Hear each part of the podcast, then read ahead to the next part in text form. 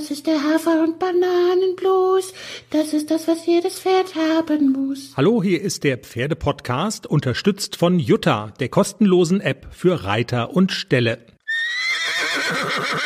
Ich muss hier gerade noch mit der Nicole chatten. Unserer Europameisterin. Wegen des Zauberfutters. Weil ich so geschwärmt habe, dass der Klexi so toll geworden ist. Jetzt Ach, will dann- sie das auch.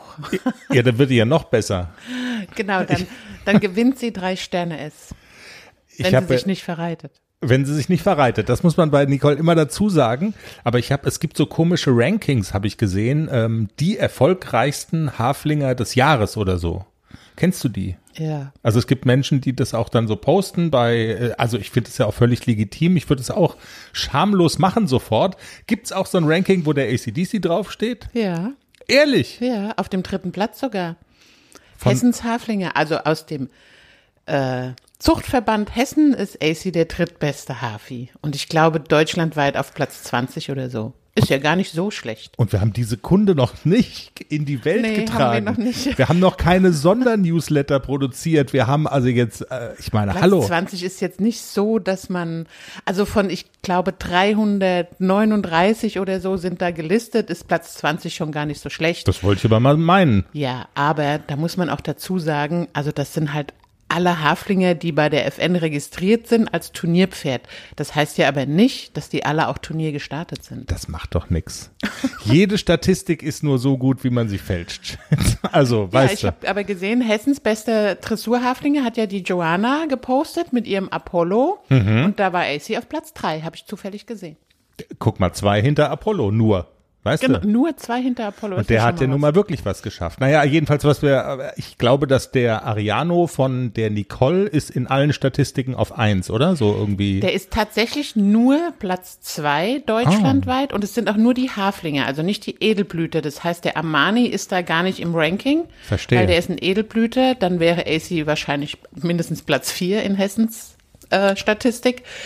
Aber ähm, jetzt habe ich vergessen, was ich sagen wollte. Scheiße. Aber ich weiß, was du sagen wolltest. Mit dem Wunderfutter petert sich Ariano auf Platz eins aller Statistiken. Mindestens. Das, mindestens. Ja, auch auf die Statistik Platz eins der Warmblüte im Vergleich. Äh, nee. Ich muss jetzt mal ein ernstes Wörtchen mit unseren Hörerinnen und Hörern sprechen. Es sind also, wie sagt man das? Die sind versaut, versext.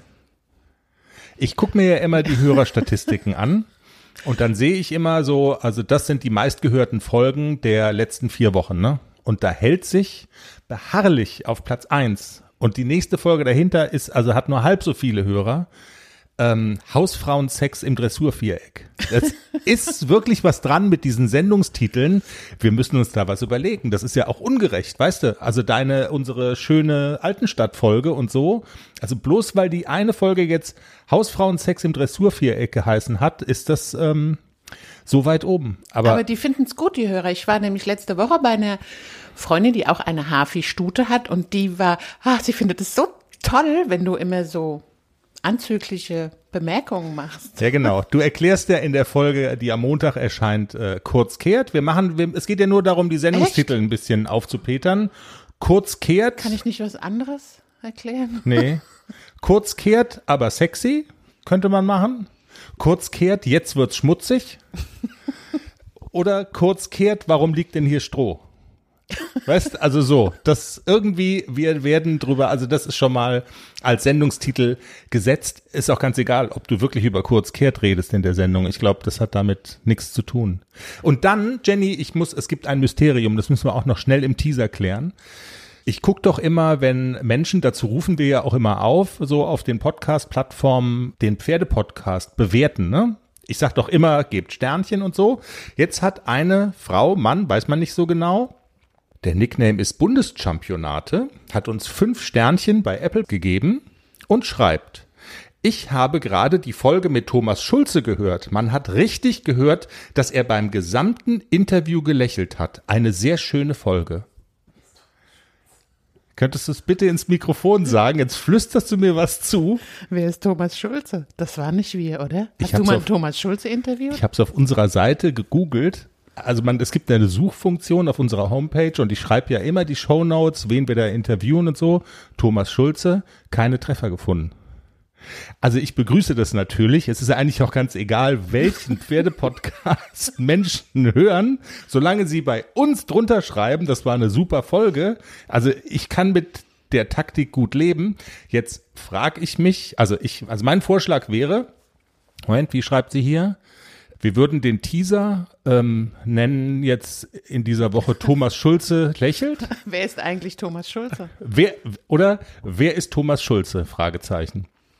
Und äh, ich habe es mal gegoogelt, also er hat was mit Pferden zu tun tatsächlich. Ist ein erfolgreicher Reiter und so. Wir könnten ihn ja mal anmorsen. Ob er auch mal mit uns spricht. Ob er mit uns spricht, dann würde sich im Nachhinein ja, also wenn er dann während des Interviews die ganze Zeit lächelt, dann wäre, dann, dann würde der Kommentar wieder stimmen. Ja. Gute So- Idee. Schreib den doch mal an. Ich, so machen wir es.